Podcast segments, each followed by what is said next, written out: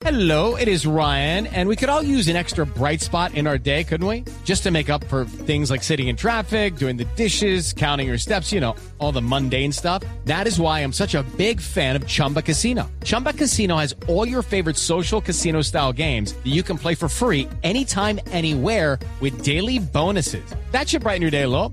Actually, a lot. So sign up now at chumbacasino.com. That's chumbacasino.com. No purchase necessary. BGW. Void were prohibited by law. See terms and conditions. 18 plus. Sigue creciendo la tragedia en Nepal tras el terremoto de 7.9 grados de magnitud que sacudió ese lado del mundo. Ya hubo mensaje desde el Vaticano. El Papa Francisco está invitando a todos los cristianos a orar por las víctimas de este movimiento telúrico que hasta el momento superan los 900. Daniela Morales, lo último. Eduardo, ya se empiezan a conocer imágenes impresionantes de lo que sucede a esta hora en Nepal. Se logra ver cómo hombres del ejército con los organismos de emergencia y socorro, incluso la misma comunidad, levanta ladrillos y escombros para poder rescatar a las personas atrapadas. Entre los 900 muertos hay 10 alpinistas fallecidos, aseguran las autoridades, y 181 personas muertas entre japoneses y chinos. Cientos de casas se encuentran destruidas sobre las vías principales. Los reyes de España, Felipe VI y Leticia, enviaron también una misiva al presidente de Nepal, Ram Baran Yadap, en el que expresan su solidaridad por las víctimas del terremoto de 7,9 grados de magnitud. Daniela Morales, Blue Radio. Hay que decir, Daniela, que ya está abierto el aeropuerto de Katmandú. Empiezan a llegar los primeros vuelos con ayudas frazadas y demás enseres para apoyar a las personas que en estos momentos están damnificadas. Los heridos son atendidos en las calles por la cantidad enorme de personas que están llegando a los centros asistenciales. Constantemente les tendremos información actualizada de lo que ocurre en Nepal. Y volvemos al país porque hay una persona muerta en medio de una balacera que se presentó en medio de un sepelio en Ocaña, norte de Santander. Desde allí el reporte con Diego Velosa. El hecho se registró en el cementerio La Esperanza en Ocaña, ubicado al norte de la ciudad donde un grupo de personas acudía al sepelio de un hombre que horas antes había muerto en un accidente de tránsito. Miembros de la SIJIN que le hacían seguimiento a un supuesto comandante de las FARC quisieron capturarlo en medio del llanto de los familiares del difunto, desatándose una balacera que terminó con la muerte del presunto insurgente. La acción armada provocó el rechazo de los asistentes al cementerio, que corrieron despavoridos para ponerse a salvo. Hasta el momento la policía no ha entregado detalles de lo ocurrido, pero identificó al supuesto guerrillero como Alonso Rodríguez, alias Loncho, señalado de ser explosivista de la compañía de milicias de la FARC, que opera en la zona del Catatumbo. El norte de Santander, Diego Velosa, Blue Radio. Diego, gracias. Ya son las 10 de la mañana, cuatro minutos. Familiares de las niñas supuestamente afectadas por la vacuna contra el virus del papiloma humano en Carmen de Bolívar le están exigiendo respuestas al gobierno, luego de que la Procuraduría revelara que un lote de la dosis que se aplicó en ese municipio no tuviera registros en el Ministerio de Salud. María Juliana Silva. Una madre de una de las menores de Carmen de Bolívar, quien nos pidió que no dijéramos su nombre, pues al parecer ha recibido intimidaciones por este tema, asegura que lo revelado por la Procuraduría sobre el lote de vacunas que no aparece registrado no es nuevo, que ellos ya lo habían dicho pero no les prestaron atención. Sin embargo, le piden al gobierno que los ayude con especialistas porque sus niñas siguen enfermas. Lo que nosotros queremos es ya no luchar por saber si es la vacuna o no. Lo que nosotros eh, queremos es que manden médicos, personas especialistas que atiendan el problema que tienen nuestras niñas. Eso es lo que nosotros queremos. Que si queremos indemnización, no queremos indemnización. Lo que queremos es que atiendan especialistas los especialistas que retiren nuestras niñas. Eso es lo que nosotros queremos que el gobierno nos mande y el gobierno entiende eso. Esta madre de familia asegura que para ellos ya no es importante saber si es la vacuna la culpable de los quebrantos de salud que aún padecen sus niñas, que según cuenta algunas ahora han presentado quistes y ataques cardíacos. María Juliana Silva, Blue Radio. Gracias, María Juliana. En su primera declaración pública, luego de que le concedieran la libertad, el excongresista Diev Malov, condenado por parapolítica, dice que fue víctima de una red de falsos testigos. En Barranquilla, está Diana Comas.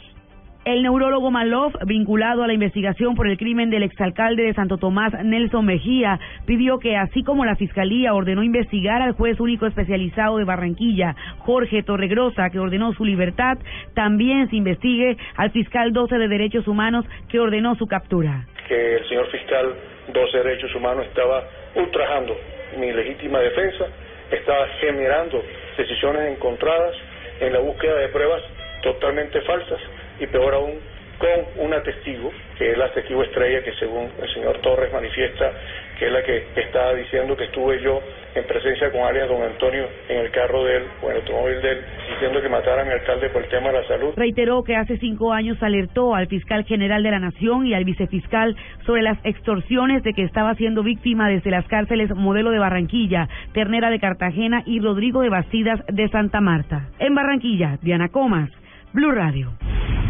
17 minutos, vamos a Caldas, en Manizales. Un policía fue retirado de la institución por el supuesto abuso sexual a una menor. Los detalles de la historia con José Fernando Berrío. A Elber Daniel Zambrano, de 24 años, patrullero adscrito al Servicio de Policía Comunitaria en el municipio de Anserma, en el occidente de Caldas, la institución le inició un proceso disciplinario y ordenó la destitución inmediata por hechos que presuntamente habría cometido de abuso sexual a una menor de 10 años de esta localidad y que fueron denunciados por la madre de la víctima. Así lo confirma el coronel Luis Antonio Duarte. Ya en este momento se tomó la decisión de retirar absolutamente al policía de su cargo y de, de su función se están llevando a cabo de igual manera toda la investigación eh, eh, disciplinaria y por supuesto la investigación de tipo penal en forma inmediata de igual manera eh, puse en conocimiento a la Fiscalía General de la Nación. El uniformado llevaba tres años y siete meses prestando su servicio a la Policía Nacional. En Caldas, José Fernando Berrío Becerra, Blue Radio. 10 de la mañana, 8 minutos, hablamos de información deportiva. Todo está listo en Cartagena para el Red Bull Clive Diving, competencia de saltos en la que el, acantila- el- el acantilado más importante del mundo por primera vez se realiza en Sudamérica. La información la tiene desde la heroica Marina Granciera.